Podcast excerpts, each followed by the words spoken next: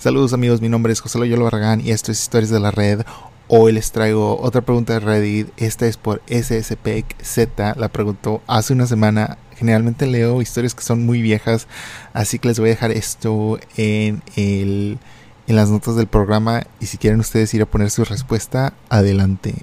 Debo de crear una cuenta para que ustedes también me puedan mandar correos y me platiquen sus historias también, ¿no? Bueno, la pregunta es, redditores que brutalmente hicieron un error en el trabajo, ¿qué es lo que pasó? No sé si brutal fuera la mejor este, palabra, pero es como si que metieron la pata, la cagaron, o sea, hicieron algo, un error masivo.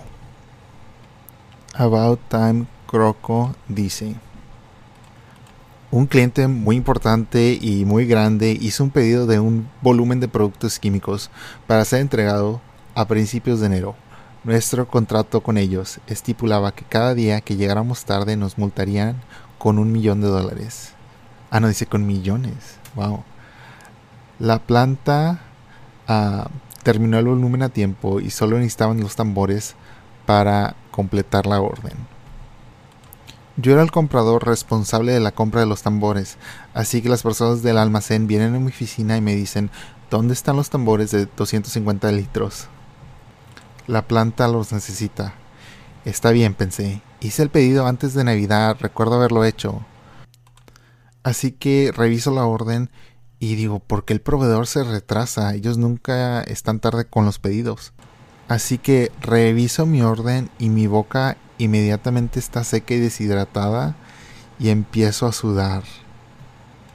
Yo había puesto el encargo, pero se me olvidó este, que con este proveedor en particular necesitaba mandarles un correo electrónico una vez que yo tuviera la orden ya pagada. Nosotros habíamos cambiado el sistema para que el sistema mandara un correo electrónico automáticamente a este proveedor una vez de que termináramos la orden, pero no exactamente a este proveedor en particular. Yo sabía todo esto, pero supongo que se me olvidó. Estos tambores tenían un plazo de entrega de dos semanas del proveedor, así que sabía que estaba muerto. No solo habríamos tenido millones de libras de multas, sino que la planta de producción se habría puesto en espera teniendo que almacenar toneladas de bultos sin ningún lugar donde ponerlos. Fui a decírselo a mi jefe y le dije que había metido la pata. Siendo un tipo genial y un jefe increíble, me agradeció por ser honesto y me dijo que todo iba a estar bien. Llamó al proveedor, les habló dulcemente y como éramos buenos clientes, nos permitió tomar el pedido de otro cliente. Los tambores fueron entregados al día siguiente. Eso fue unos hace nueve años y todavía pienso en esto. Bueno, un final feliz a esta historia. Qué bueno. La siguiente respuesta dice, por accidente dejé fuera el método o la orden de mueve al siguiente en un ciclo que enviaba un correo electrónico, esto significaba que el programa bombardeaba al primer destinatario del ciclo hasta que nos dimos cuenta de lo que estaba pasando y cerramos el proceso. Así que el correo electrónico del director general fue la primera dirección de correo electrónico en el ciclo. De todas formas, él era una muy mala persona y estaba absolutamente incoherente con la rabia cuando su programa de correo electrónico se estrellaba al descargar 15.000 correos electrónicos invitándole a realizar una encuesta de satisfacción. Lo bueno es que solo era una prueba. la siguiente respuesta es de Elixir Possum y dice, yo era un cantinero y derribé el estante superior con miles de dólares en licor. No me, no me metí en problemas, el jefe solamente no había construido un estante fuerte ah, y le pareció chistoso de que lo único que yo pude salvar fue una botella de Sloan Gin de 6 dólares que estaba en el estante equivocado. Esta siguiente respuesta es de Fat Kemet Street Teacher o maestro gordo de química. Dice, soy maestro de química.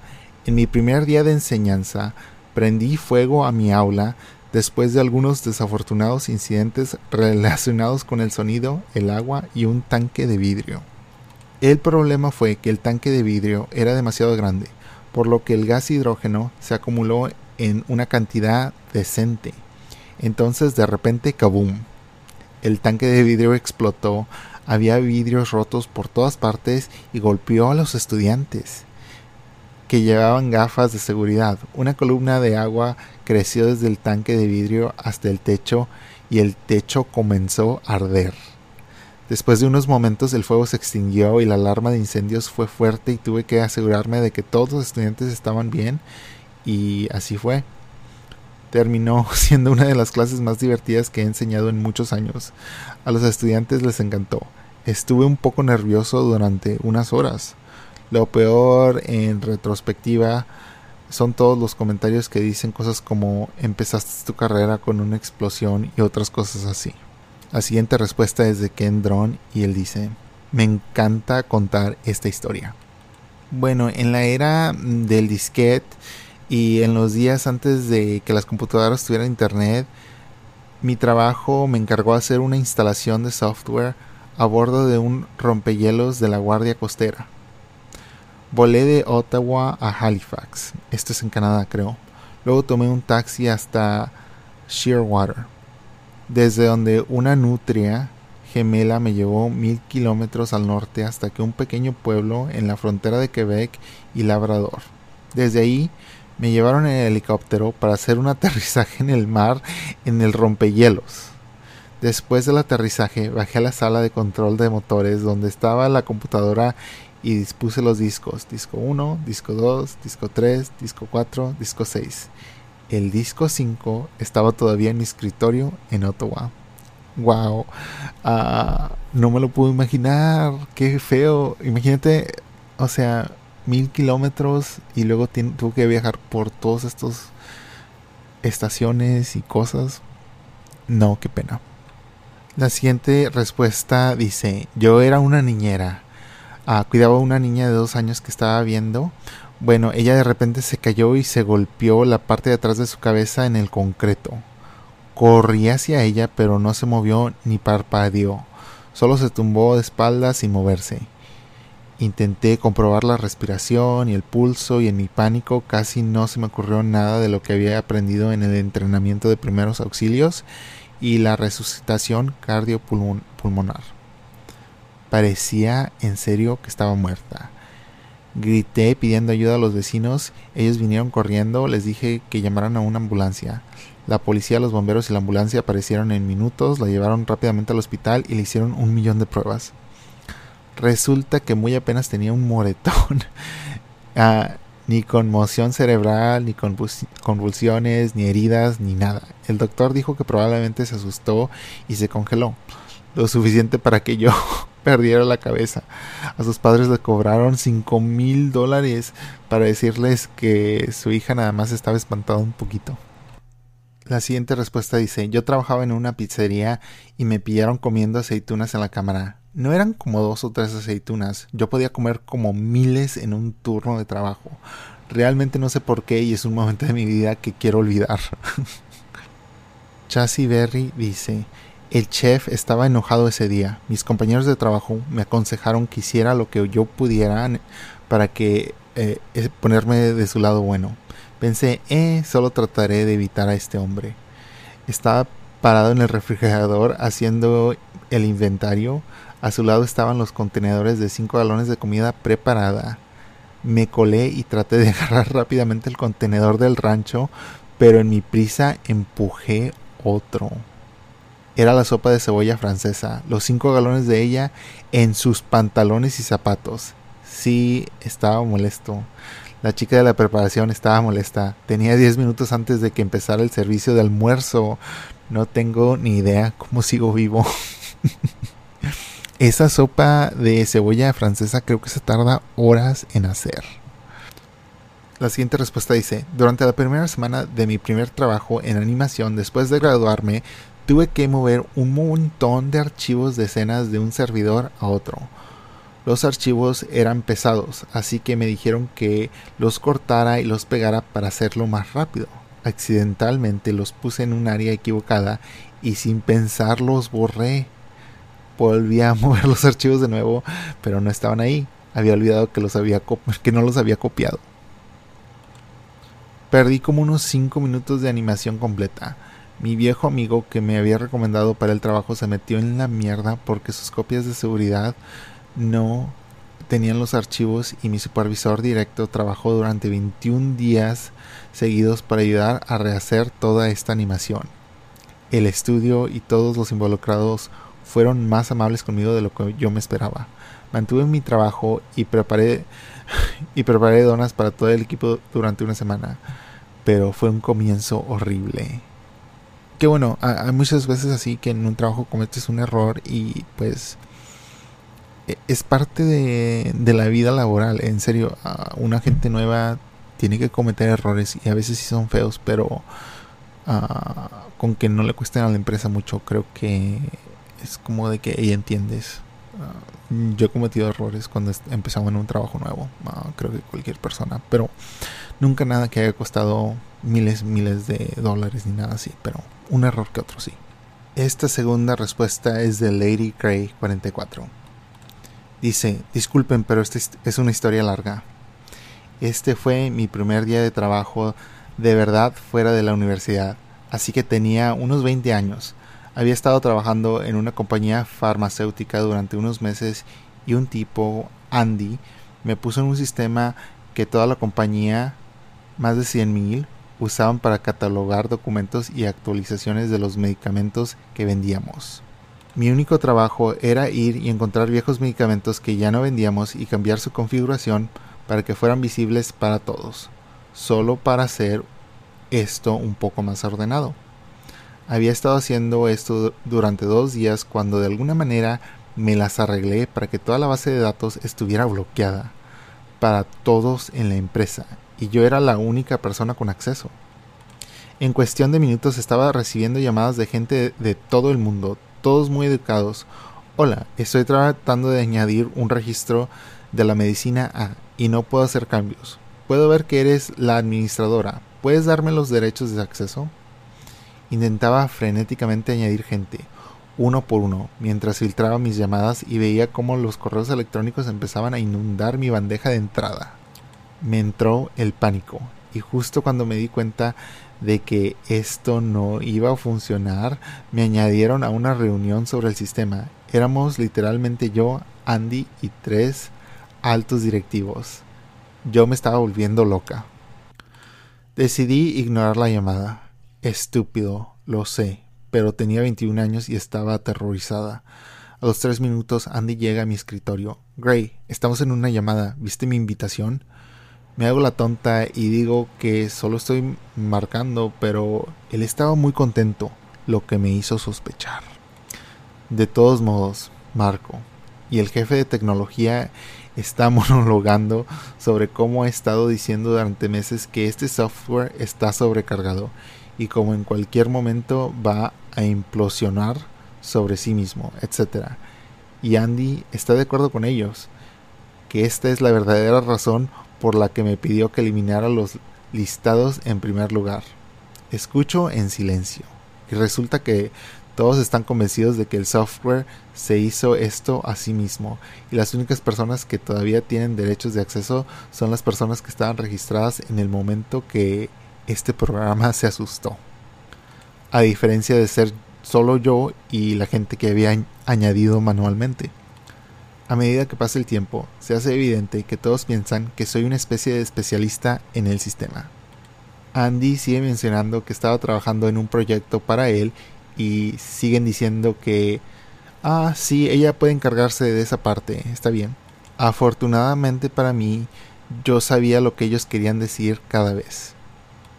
Y así que justo cuando hablaban en el idioma que yo entendía, me asignaban esa parte. O sea, ella quiere decir que no entendía la terminología que estaban usando ah, sobre el sistema, pero de repente cuando le decían, bueno, esta parte la vas a hacer tú, ella afortunadamente entendía los términos, supongo. Bueno, tres días después habían arreglado el sistema y en ese tiempo yo había eliminado a los antiguos usuarios y había terminado de eliminar a las medicinas no consumidas, lo que todavía estaban convencidos de que era la razón por la que se cerró ah, para empezar. Como resultado, obtuve un bono. Me mencionaron en el correo electrónico del ejecutivo de la compañía por ayudar en la crisis y en mi reunión de fin de año agregaron el hecho de que era una experta en este sistema de la descripción de mi trabajo. Wow. Ah, actualización, gracias por mis premios y amables desconocidos.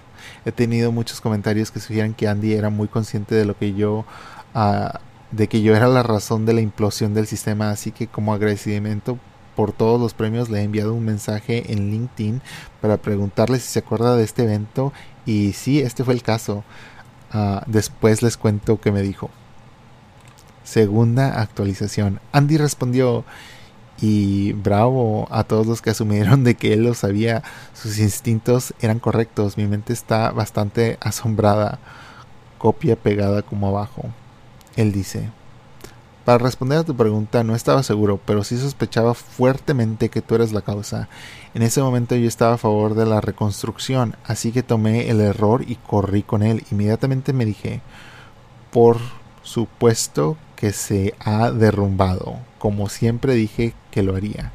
Y seguí con la narración como me convenía, así que los convencí. Funcionó para ambos al fin, ¿no? ¿No es así? Que dicen, no hay errores, solo oportunidades. Oh, wow, esa es una muy, muy buen frano. No hay errores, solo oportunidades, amigos. Así que si tienen un error y meten la pata, bueno, recuerden, no hay errores en este mundo, solo oportunidades. bueno, es, fácil de decir, pero primero cuando estás ahí eh, pisando la caca, ¿verdad? dices, ay, como que apesta y duele, pero así es la vida, así es la vida para adelante. ¿Qué le vas a hacer? Para adelante, no puedes ir para atrás, no puedes. Bueno amigos, creo que ahí la voy a dejar. Este, antes de empezar este programa estaba, estaba yo pensando en hacer, porque bueno, les digo, estoy leyendo este libro de la crisis de los niños y hubo una pregunta que decía, hombres de Reddit, ¿qué es lo más difícil de ser uh, un hombre? Y todas las respuestas que estos hombres estaban dando encajaban exactamente con este libro que estoy leyendo y digo, wow. Y uh, unas de esas cosas eran de que eran menospreciados o de que cuando estaban creciendo se les enseñó a ocultar sus sentimientos y ahora ya que están adultos es como de que tuvieran ese trauma, no, no se desarrollaron emocionalmente porque de niños les dijeron no llores, no te quejes, aguántate y cállate. Principalmente es eso. Y luego también hablan de cómo fueron abusados. Uh, por ejemplo, eh, era un, bueno, ya es un hombre de 30 años, pero dice que cuando tenía 10, una adolescente de 17 lo abusó. Y cuando él intentó hablar de eso, dijeron, hey, pues, pues es como de que, que padre, ¿no? Pero él dice, pero no, en ese entonces yo era un niño, no. Eh, eh, es algo muy injusto y a veces sí creo que la sociedad ahí sí está fallando mucho a los niños. Claro, los dos géneros están pasando por cosas diferentes, ¿verdad? Pero yo sí creo que no hay ningún tipo de apoyo ah, entre hombres, a veces así. Ah, y creo que eso es algo feo. Creo que eso es algo que las mujeres están, están mejor organizadas de que, ok, hay que apoyarnos, hay de que tener estos albergues, estas organizaciones, hay que hablar tiene ese desarrollo emocional que me parece bien. Ah, y es algo que, no sé, yo de repente pienso, bueno, quisiera tener hijos en algún día.